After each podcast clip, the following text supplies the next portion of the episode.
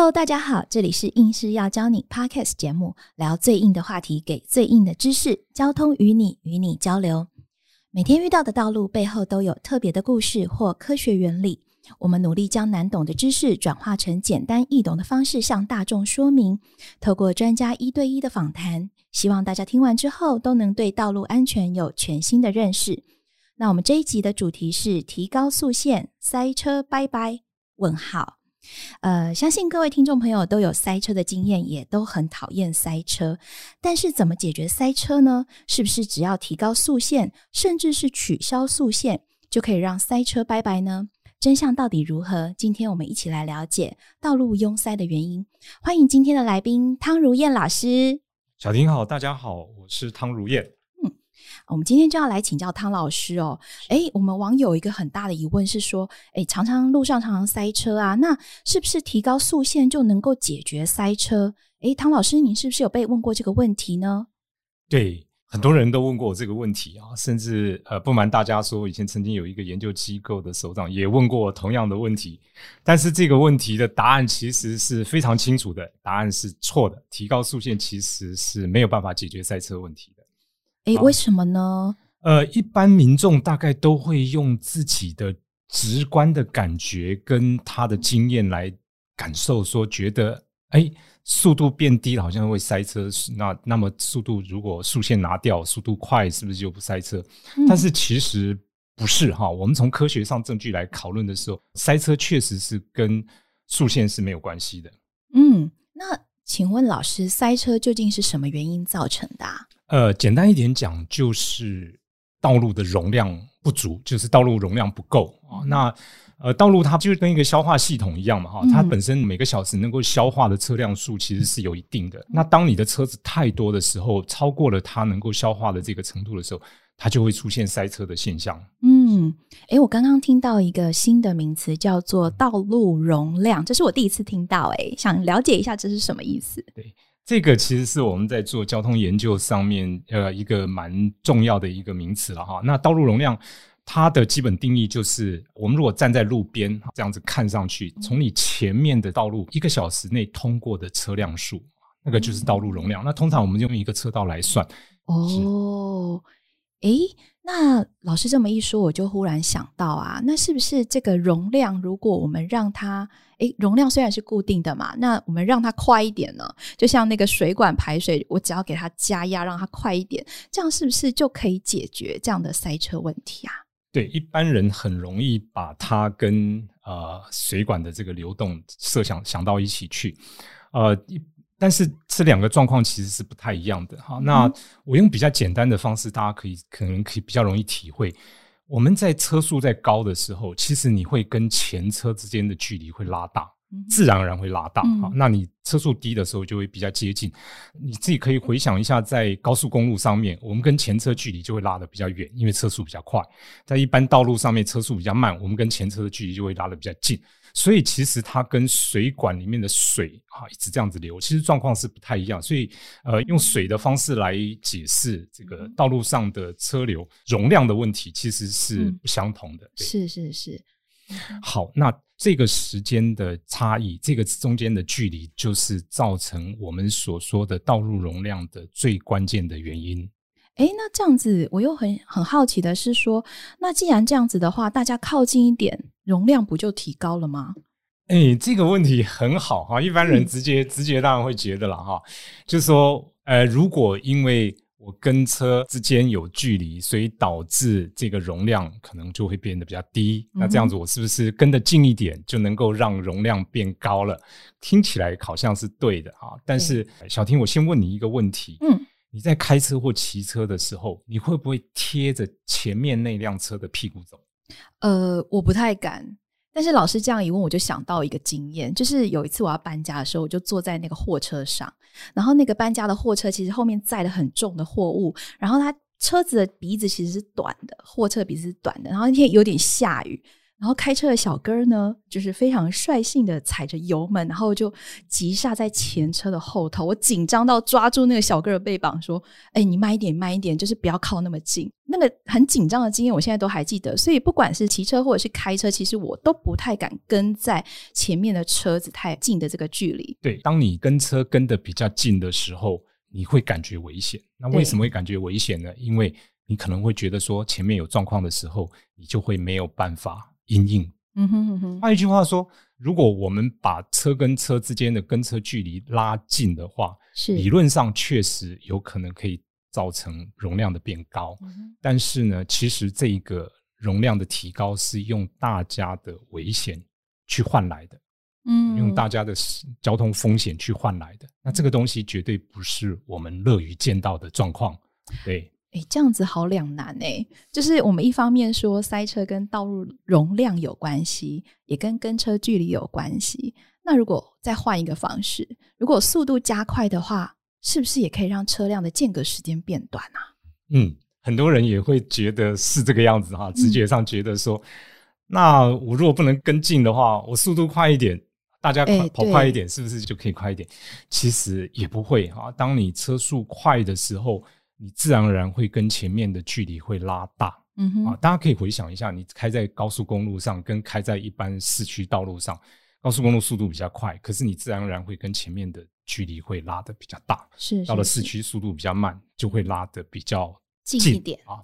那呃，其实从我们的科学研究上面可以看得到很清楚，就是说，当速度快的时候呢，距离拉大，那个距离变大了。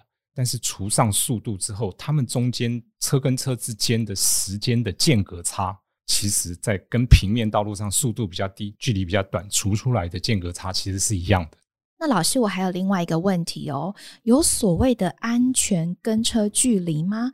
那这个安全跟车距离究竟要离多远才算安全才算够呢？呃。其实大家在很多的媒体或者是很多的资料上面都提到安全跟车距离哈，那其实安全跟车距离它是算出来的，它不是凭空，大家好像感觉上是多少数，它它是经过科学算出来的。好，那算这个安全跟车距离中间呢，有两个很重要的过程要素，也就是当我们在看到道路状况，然后要采取应动作的时候，其实会有两个阶段。第一个阶段呢，我们称为反应时间。第二个阶段呢，称为制动时间啊，这就是车辆的制动时间。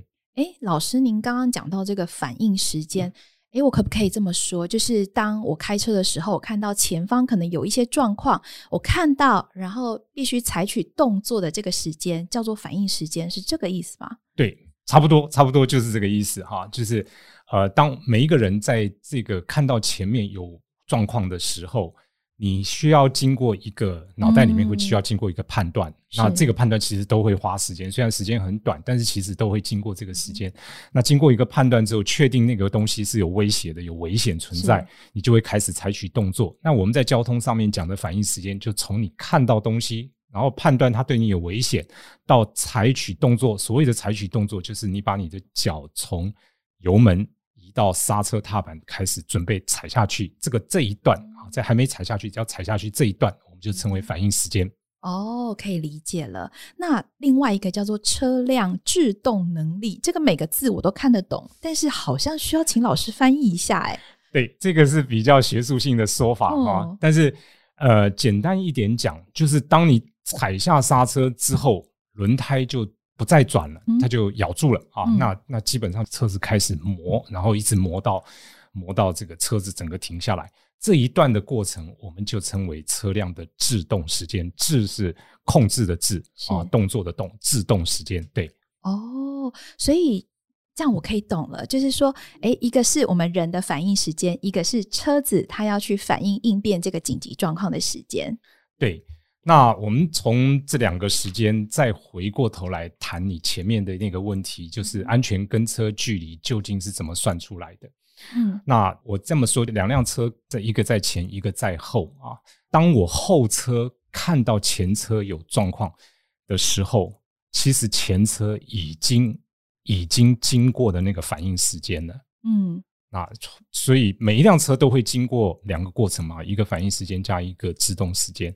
但是前车的那个反应时间已经经过后，那前面它后面会有一个第二阶段的制动时间。我这辆车还要再经过一个反应时间，再经过一个制动时间，所以我这辆车跟前面那辆车唯一差别的距离差差别的地方在哪里？差别的地方就是我比前面那辆车少了一个反应时间。嗯，因为前面的车已经先有动作了，我才开始去做这样子的一个反应处理。对，没有错。那他为什么先有动作？因为他已经看到危险，他已经经过那个反应时间之后哦开始做动作。是，可是他在我前面，我不知道他前面发生什么状况，所以我要知道前面有状况，是我看到他有动作之后，我才知道有状况。那所以这中间就会差一个反应时间。那这个反应时间其实就是我们需要让自己去因应危险状况的时候的一个缓冲时间，也就是所谓的安全跟车距离所需要的时间。理解了，理解了。哇，第一次听到就是安全跟车距离可以解释的这么清楚、诶，呃，我我再顺便补充一下哈，就是我们刚刚讲了有两个过程嘛哈，一个是反应时间，一个是制动时间。那其实每一辆车的或者是每一个人的反应时间是不一样，每一辆车的制动时间其实也不是完全一样的哈。所以不同的车种、不同的车辆，它们中间会有一些小小的差异。那也因为这个样子，所以呢，当我们在一般道路上的时候，大家就可能会听到，就是说跟车的时候，小车的跟车距离要速度除以二。那如果你是大型车的话，你跟在前面的车子之间要保持的距离就是你的速度减二十啊。那这中间为什么会有差异？主要就是因为每一辆车子的制动能力不一样，大车的制动能力相对小车而言比较差，所以大车呢要保持更远一点的距离，才不会撞到前面的车子。哦，原来如此啊！那我刚刚想到一个状态是说，我们开车在路上啊，天雨天晴都有车。那有时候下雨天啊，或者是雾很浓，在山区的时候，大家放慢速度也会拉大距离耶。这样是不是也就容易塞车啊？呃，当然啦，距离拉的比较大，造成的时间差比较多的时候，就会塞车。不过，呃，我们还是回过头来，就是说，当雨天或者是浓雾的时候，究竟为什么要保持一个更大的距离？哈，通常我们就是说要拉拉大车车跟车之间的距离。呃，从我们刚刚有讲到，这个整个车子在整个制动的过程中，会经过一个反应时间，经过一个刹车距离。好，嗯那第一个反应时间，当你浓雾的时候，会影响你的视线，会影响你的判断的时间啊，你可能需要更多的时间去判断到底前面有没有危险，所以你的反应时间会拉长。那那这个时间就需要填补，就是你要拉更大的距离。那比如说雨天的时候，地上的这个摩擦系数、摩擦力会比较差。那它你的制动时间，就是所谓的刹车需要花掉的时间，就会跟一般天气的状况之下会不太一样。那是当然，你就要用比较远一点的距离来弥补那个中间所造成的差异。这也就是为什么我们通常在这个雨天或雾天这些天气比较好的时候，都会叫大家要加大车跟车之间的距离的原因。嗯，是。这样这么一说，我就可以理解了。确实，在天气比较不好的时候，我真的也会自己自动减速，因为有时候无法掌握天气或者是车子或者是道路的情况的时候，我宁可稍微慢一些些，然后安全一点。那现在还有一种驾驶哦，就是随着科技的进步，其实自动驾驶的车子越来越多了。那这个电脑有办法算这个安全距离吗？哎，自动驾驶其实是一个未来一定的趋势了哈。那它其实也衍生我们在交通上其实蛮多呃现象的讨论。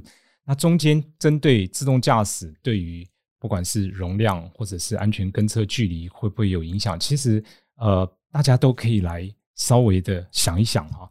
呃，我用比较简单的方式说，我们车跟车之间会保持一个安全跟车距离，重要的原因是因为你有需要有一个反应的时间去应应。嗯那当它是自动驾驶车的时候，那这一个本来由人来做反应的这个时间，就由机器来做。那当机器可以变得反应算得比较快的时候，它当然就会可以让车跟车之间的跟车的距离会缩短。嗯哼，换一句话说，在自动驾驶车的时代，我们大概可以想象，道路上面的容量是可以提高的。嗯，啊，因为电脑算的速度比人脑还要快啊，那所以它它是可以，确实是可以提高的。可是其实自动驾驶对于我们交通上来说，它最大的效益并不是让道路容量提高。我应该这么说，容量提高是是效益，是，但是不是最大的效益。哦，那自动驾驶的 效益是什么啊？其实自动驾驶对我们交通的上面来观看，所带来的最大的好处是安全的提高。哦，为什么是安全提高？我们道路上面现在每一个驾驶人的特性都不一样，包括我们刚刚讲的反应时间，嗯，加开车习惯，是有的人比较冲动，有的人比较比较慢条斯理。规格化吗？当你车子都是自动驾驶，每一辆车子的不管是反应时间，不管是开车习惯，它其实都会变成是一致的。啊，我想到那个脑筋急转弯里面动画的内容，那时候好像是就是演绎未来世界嘛，然后大家就跳上一台车，然后大家就呃很有平均速度的前进。对，嗯，所以每一辆车每一辆车中间它的行为的差异性变少了之后，它就可以提升它的安全。所以安全其实才是我们从我们的角度看啊，对未来的交通世界带来的最大效益。当然，这中间也反映一件事情：现在的交通的风险，其实人才是造成交通风险的最大问题。哦，是这样子啊。那老师刚刚讲到这个自动驾驶的时候，我就会想到我一个经验，就是呃，我知道现在自动驾驶车辆其实越来越多了，然后各国也都很积极的开发这个车辆的新的趋势哦。那有一次，我记得我在上班的途中，我就在路边看到一个非常严重的车祸。那当时心里会想说：“哎，怎么会这么严重？因为刚好那个是高架桥下来的一个地方，呃，严重到车子的形态、它的外貌都已经迷迷冒冒这样子，然后就觉得，哎呦，怎么一早就发生这样的事情？心里其实蛮难过的。然后进了办公室之后，才发现说这个事故其实相当的严重。然后它同时也是一个自驾车，就是现在提到自驾车，我就会想到我这个经验哎，那。”跟老师刚刚提到这个自驾车未来会比较安全这件事情，是不是好像呃有一点点矛盾啊？哦，对呀，就是会令人担心哎。是是是，好，我我要稍微解释一下，就是说，第一个哈，我们现在所开车的环境基本上。很多车辆都还是人为驾驶的，然后跟我们刚刚前面所描述的，它是一个完全所有车辆都是一个自动驾驶的情况啊，那个那个情况是不一样。所以现现在的这个道路状况中间，其实大部分的车辆都还是人人为在在开着啊，所以你不能把它完全比拟到我们所讲的啊那个刚刚那个状况。第二个是呃目前的。